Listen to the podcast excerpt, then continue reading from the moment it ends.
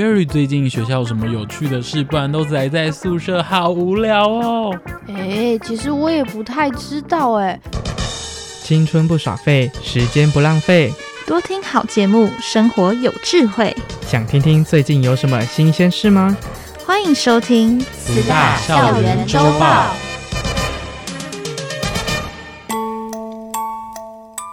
青春不耍废，时间不浪费，多听好节目，生活有智慧。欢迎收听慈大校园周报。大家好，我是校园主播蒋幼玲。大家好，我是校园主播蔡东林。幼玲学姐，圣诞快乐啊！东林，圣诞快乐！你有在过圣诞节哦？学校都会布置圣诞树啊，办活动。你不觉得最近天气变冷了，很有圣诞节的感觉吗？也对，连我们慈大实习电台都布置了一大一小的两棵圣诞树，而且我前几天还有看到我们慈大之声的粉丝专业直播播客社举办的圣诞活动，东林好像也有在里面带游戏，对吧？对啊，我们的圣诞传情活动有准备好几个游戏，也让参加的同学有大声告白的机会哦。哦，玩游戏我有看到很多人有参加，那大声告白有吗？有兴趣的听众朋友们，可以到我们的慈大之声脸书粉丝专业回看我们的直播，就可以看到我们的活动内容喽。说真的，二零二二年就这样过去了，东林有没有觉得很多事情来不及完成的感觉？当然有啊，我的心愿就是明年可以让自己更有效率的分配时间，不要让自己忙得跟自己打架了。其实每到年终，慈济大学都会举办岁末祝福的活动。今年我们学校加入了很多来自饱受战争摧残的乌克兰同学，也一起参加了。是的，我们一起用感恩的心送走过去，更祈愿世界平平安安。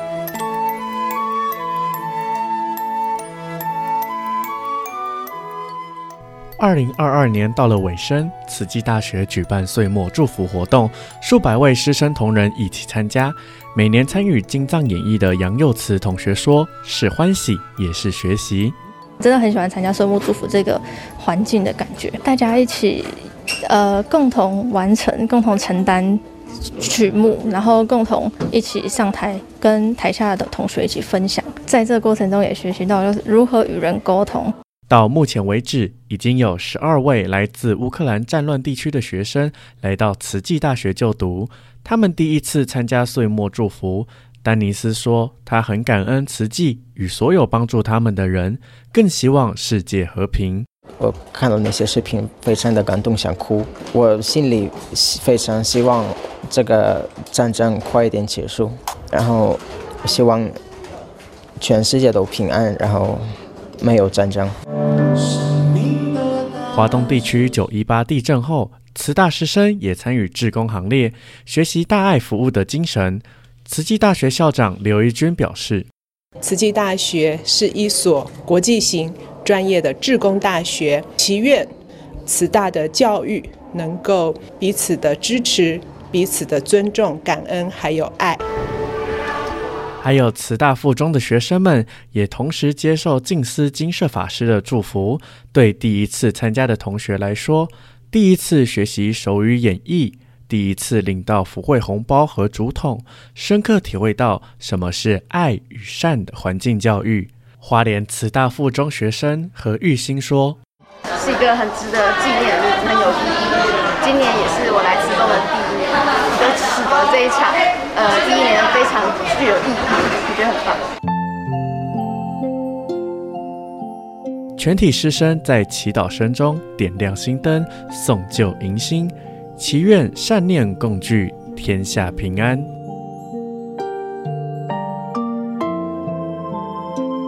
以上新闻由袁松杰播报。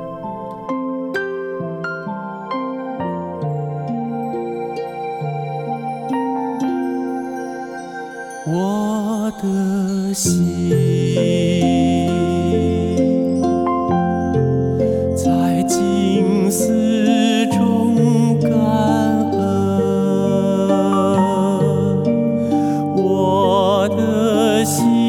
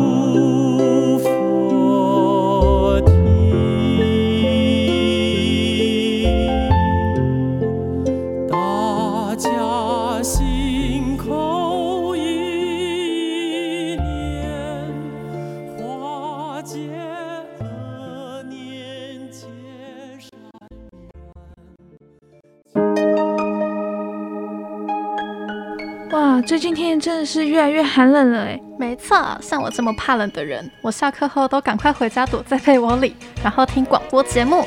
哎，你居然有在听广播？你都听哪一台啊？我当然都听慈大校园周报啦。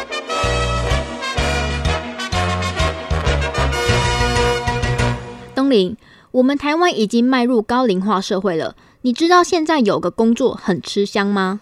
嗯，跟高龄化有关。幼龄学姐，你指的是长者服务的照服员吗？答对了，尤其是东部地区更多长者需要照顾，所以慈济大学开了两个长照训练班，一个在原住民人口比较多的光复乡，另一班就在慈济大学。经过三个月的训练，终于顺利结业。学员结业后就可以去报考照服员喽。我们一起来听听这则消息吧。阿妈，加古灵啊！老师怎么教，学员们就怎么学。照顾长者最基本的营养摄取很重要，所以喂食可不简单。祥云长照中心护理师黄佳慧传授宝贵经验。基本上它的流速都不会很快，可是你等一下看一下，它喂水的时候就会很快。因为我们是在照顾他们，绝对不会是想要伤害他们。这一些就是小细节，平常就应该要就是要注意的。慈济大学开办的找福员术科专班，经过三个月的训练完成，终于结业典礼，让他们实习的九十岁阿嬷也来观礼。大家好，廖彩轩。学员廖彩轩表示。我的母亲都是从事这个行业，那我就从小到大都是看着身边就是这样的环境，那我也会更想要投入这个行业去学习的一些技巧。还有来自光复的学员沈生贝分享，偏乡很需要更多人力投入。我实习的第一天早上的时候，我就偷偷到那个就是厕所哭，百分之二十才就。就是可以起来，这个工作我觉得太需要年轻人了。六十多岁的大静村村长林振利也了解照服员对长者帮助很大，因此决定深入这个领域。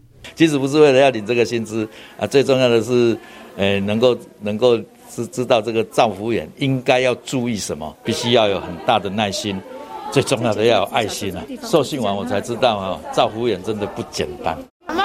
舒服吗？慈大的课程还加入了足部照护、精油按摩等舒适照顾的技巧，绝不藏私。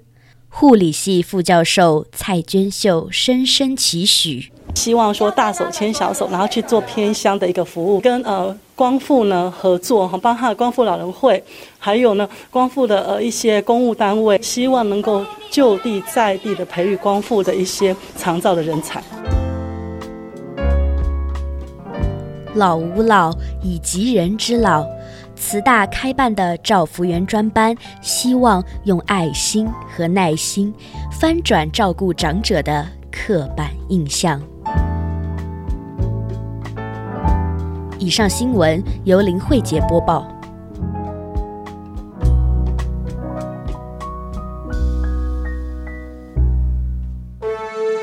慈大校园周报。照顾长者真的需要很多学习跟技巧呢。但是如果医疗和科技相结合，或许可以让服务更便利哦。是的，在慈济大学医资系毕业的成果展，就可以看到好多学生的创意作品，让医疗与生活相结合，而且更有效率哦。OK 吗？透过人脸识别、温度量测，结合 AI 技术运算。把公司或机构需要的人员进出管理做整合，开发精量、低成本的安全智能防疫检测系统。这是慈济大学医资系学生李启明及林进栋的毕业作品。所以就去读了很多文献，像机器学习、深度学习，现在非常有名的内神经网络这这些，因为很困难，所以有做出来也有一点成就感。找很多研究资料，然后就。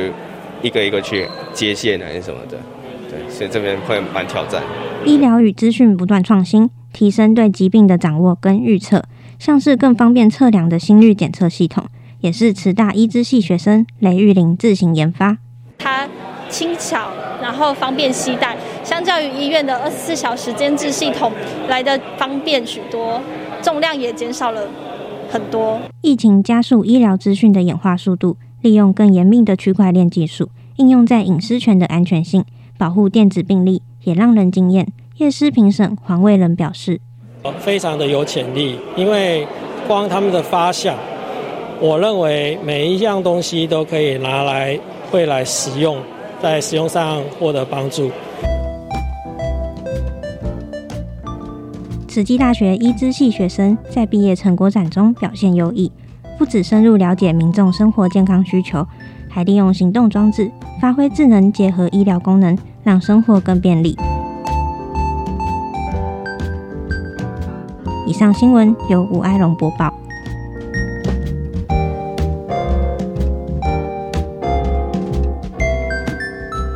以上就是这一集的新闻内容。我是慈济大学传播学系三年级的蒋幼玲，我是传播学系二年级的蔡东林。感谢大家的收听。接下来，让我们一起进入校园聊天室。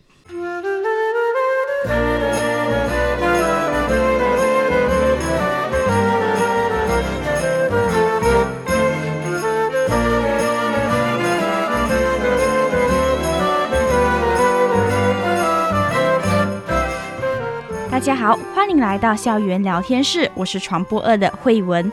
那在节目的一开始呢，我想问问大家有什么特别喜欢的运动吗？那我呢，兴趣就很多，就比如说游戏啊、羽球、乒乓、跑步，还有一个是垒球。可是呢，垒球呢是我最陌生又特别想学的一个运动项目。可是呢，就感觉穿上垒球衣服啊，就特别的帅气，好想挑战。那今天的节目呢，我们就特别的荣幸呢，邀请到了我们慈济大学垒球社的社长，可以请你跟大家打声招呼吗？大家好，我是传播二的王凯，目前是垒球社社长。哦，王凯你好。那首先我们知道垒球社嘛，就是一个呃运动的一个呃社团，嗯，那可以请你跟大家简单分享一下，就是垒球社的一些宗宗旨吗？宗旨吗？就是其实我们希望透过这个社团去。呃，在校内去推广这个垒球运动啊，棒球运动，嗯、因为毕竟，呃，棒球啦，我先讲，棒球是在我们台湾来讲是一个国球，嗯嗯，对，然后我们希望说将我们的国球文化在校园里面积极发展，因为有些人其实基本上他他会看棒球，可是他不知道怎么打，嗯嗯，所以我们希望可以透过这个社团去教大家说怎么去打棒垒球这样子，对，然后呃，这是棒球部分的，然后垒球部分是因为垒球其实是一个。因为我们打的是慢速垒球，不是打快速垒球。因为慢速垒球就是用抛的给你打，所以基本上这个用抛的的话，基本上是老少皆宜的一个运动，就是不管你是师长或是同学，基本上都很容易上手，也不会有困难。对对对，所以就是基本上就是让大家比较好去了解这个运动这样子。了解，可是我有一个问题，就是因为你们是垒球社嘛，可是刚刚你就有提到，哎、嗯，你们有棒球的一些练习，也有垒球是吗？所以这样子，棒球跟垒球是不同的，对吧？不同的，垒球比较大颗，棒球比较小颗。哦，可是你们两个都会学？对，因为我们是看花莲当地的赛季去决定我们要训练哪一种球类。哦，对对对，比如说花莲十一月是比垒球好了，嗯、那我们就那个月专注练垒球；那，十二月比棒球，那我们就专注练棒球这样。对，对，对，对，这样子，你们目前都参了什么比赛吗？就是这这一个学期，嗯，一这个学期的话，我们参加县长杯，十一月的话好像有县长杯。哦，十一月哦，所以已经过去了，已经打过了，对，哦、还有太平洋杯。哦，也是过了，对对对，然后接下来还有一个幸福城市杯吧，哦啊，什么时候？十二月二十四，好像就是这个礼拜，对对对，哦，这样子你们练习已经 OK 了吗？练习嘛，就还是要抓时间练的，对啊，哦、因为基本上，因为花莲它其实办的垒球赛事比较多，哦，棒球反而是还好。哦，所以这三场都是垒球赛？没有，第三场二十四号那场是棒球。哦，对对对，了解了解。这样子就是因为你们就是有这么多的一些垒球、棒球的练习嘛？这样子你们平常的练习是在什么时候呢？嗯、其实我们平常练习都是设在礼拜天的早上九点到十二点这样子。哦对，我们一周只有练一天而已，所以基本上，老实来讲，其实算不够啦。嗯嗯嗯。对对对，因为可是毕竟大家的课都很忙嘛，对对对，都各有各的生活，各有各的社团。嗯。对对对，你要加上我们呃垒球社里面，基本上大部分都是医学系的人居多，哦、所以医学系当、哦、对医学系来讲，一到五的课业这个比例真的是非常的重啊，嗯几乎挪不出时间来练球。所以我们就统一讨论说，最后就是敲在礼拜天的早上九点到十二点这个时间来练这样。哦，了解。这样子，你们是会请特别的一些专业教练指导吗？这学期末到末的时候有请到一个教练来，可是之前都是以学长带学弟的呃形式下去教球这样子。哦，这样子学长的经验一定就是很丰富，对吧？对，学长经验是蛮丰富的啦。哦，对对对。好了解。那其实，嗯，其中一个就是我知道垒球在垒球还是棒球里面，其实就有什么打击手，然后又有跑垒员，嗯、然后又有守备球员，对吧？嗯、啊，对。可是这样子，你们的社团会要求就是每一个社员都一定要掌握这一些岗位的技能吗？还是不一定？其实不一定就是你可以每个位置都练。嗯、像我每个位置都有练这样子。嗯，对对，像嗯、呃、外野啊。外野就是专门接高飞球的，哦、啊，内野就是专门接滚地球的。对，嗯、这两个位置我都有练，这样子。对对对、哦，了解。所以就是依照社员的兴趣去选择。对对对对。哦，好，那这样子，因为刚刚你有说什么外野这一些嘛，哦、对不对？那可能对于那些，解释一下吗？对对对，可以可以，没问题没问题。好就是，嗯，我们垒球它的场，我先讲场地好了，场地就是一个扇形，嗯、对，扇形，它是一个它的场地是一个扇形。OK OK。然后我们垒球守备的话是有十个人。哇，然后棒球是九个，然后我先从投手开始讲。投投手顾名思义就是你负责投给别人打嘛，嗯，对，就那叫投手。对，啊，捕手顾名思义就是负责接球。好，投手抛过来的球，你就落地，他落地之后你要把它接起来。对，然后接下来就是一垒，嗯，一垒就是投手的，哎，如果一正面，哎，如果一捕手这个视角来讲，他是在投捕，呃，大概在右手边的位置，那是一垒。哦。哦，好。对，然后再来就是投手后方那个是二垒，哦、然后捕手的左斜方这边是三垒。嗯，对对对。然后呃，二垒跟三垒之间还有夹一个游击。游击是？游击就是负责接，也是接滚地球一种。可是游击那个位置，他的球会比较多一点。嗯。因为大部分打者打出去的球，大部分都是往那个地方跑。哦、对，右打的话了，哦，基本上都是。就会很忙吗？对，那个 这手游级的话，基本上那个呃，就是你反应力很快对，然后就是也不能有太多失误，因为基本上很多球都是往你那边打。哎呦，糟糕！对，对，所以基本上手游级的基本上都是呃，他的基本功能很好，嗯嗯还有他的传球速度也很快，就要很灵敏。对，很灵敏。对对对，哦、不能太迟钝。对，你你的移动的脚步也要快。好，那我应该不行了。哦，不行啊。对对，这样这样子，你们社员是会有女生吗？还是？哎，有哎，真的有，真的有，真的有。这样子反应都跟得上男生吗？还是比男男生强？跟得上男生。哦哦，太棒了。只是他呃，因为女生她的背力可能没有那么好，所以我们是把她安排在二垒这个位置，因为二垒离一垒比较近。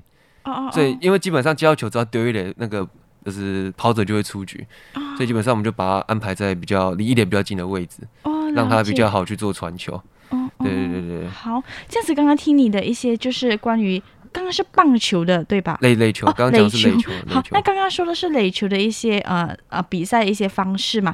那这样子是不是一场比赛一队就要出大概很多人这样子，十到二十之间吗？大概十到十五个左右就够了。所以他们是不是就是？可能比赛之前那几个月，就是一直一直练习练习默契这样子，默契很重要。默默契当然很重要，对对对，因为就是就是在尤其内野这部分，就是因为有有时候如果要抓双杀，就需要搭配这个呃默契这样子。哦，好的好的，了解。那这样子，我想问问，就是在垒球呃这个运动项目之中，有哪一个对于你们而言是最觉得最具挑战性的？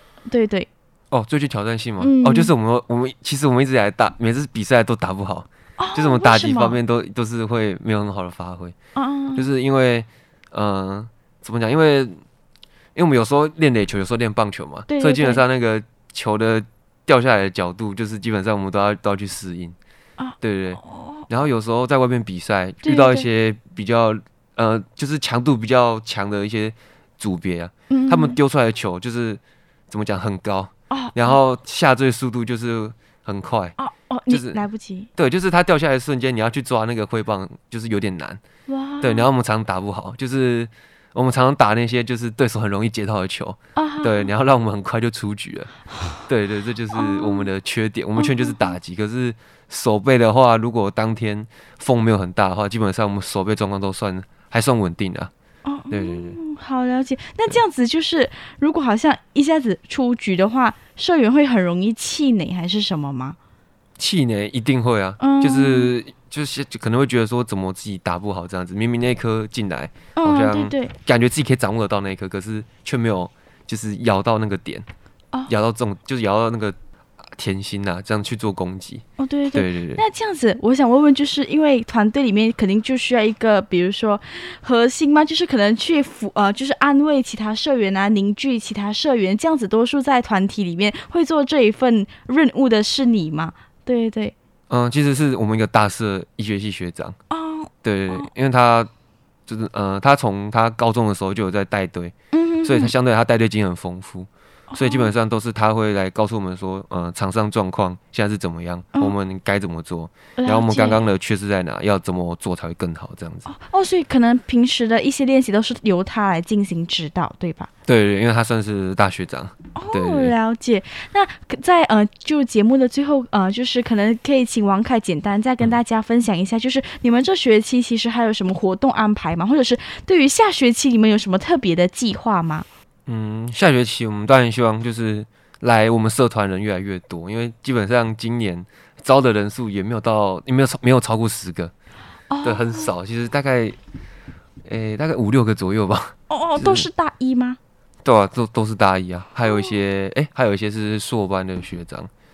对对对对，基本上当然希望人数越来越多是越好，因为对对对呃，毕竟大四的学长们接下来要去医院实习，嗯然后基本上这个社团就会越来越少人，对相对的就没有人再去支撑这个社团，去经营这个社团，嗯所以希望人越来越多去把这个社团传承下来，这样子。哦，了解。可能这样子对，因为你出外比赛也要很多人，那可能这样子有更多的社员也是更好，对吧？对对对对对。好，那其实呃，就是呃，那我可以再问王凯一个问题，就是嗯很好奇，就是因为现在已经是二零二二年，接近二零二三年了嘛，嗯也接近就是啊、呃，就是下一个学期了。那对于其实社团未来一些期望或者是展望，有什么特别的话想说的吗？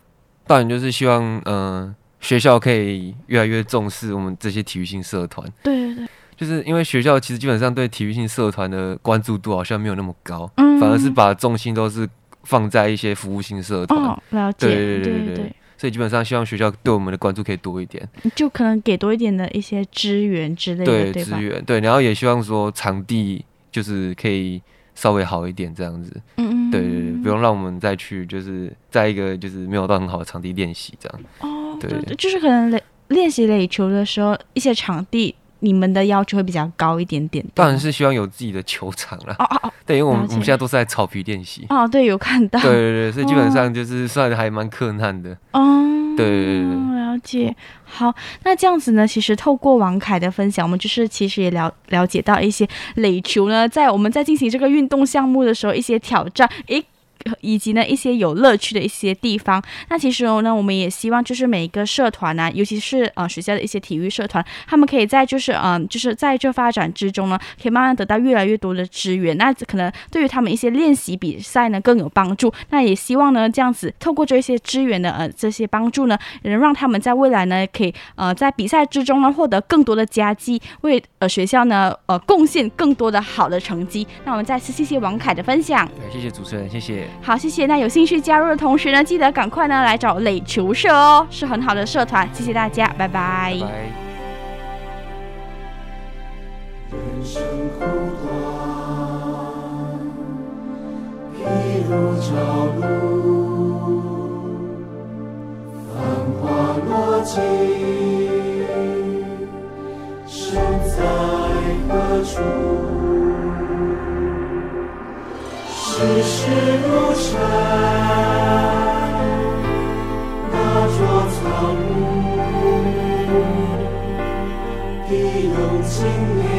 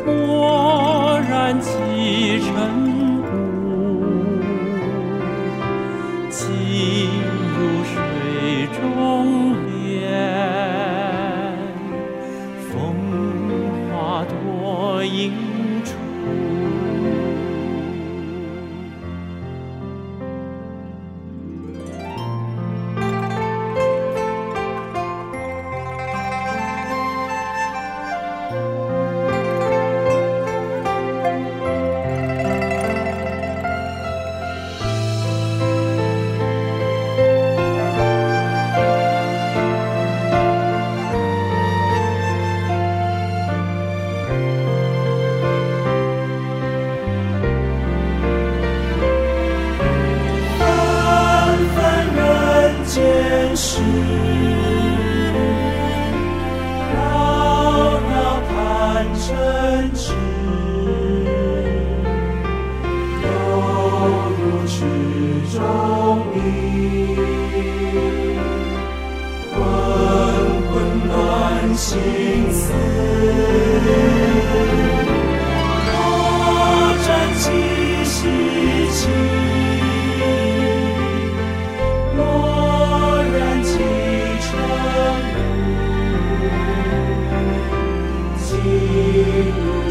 法莲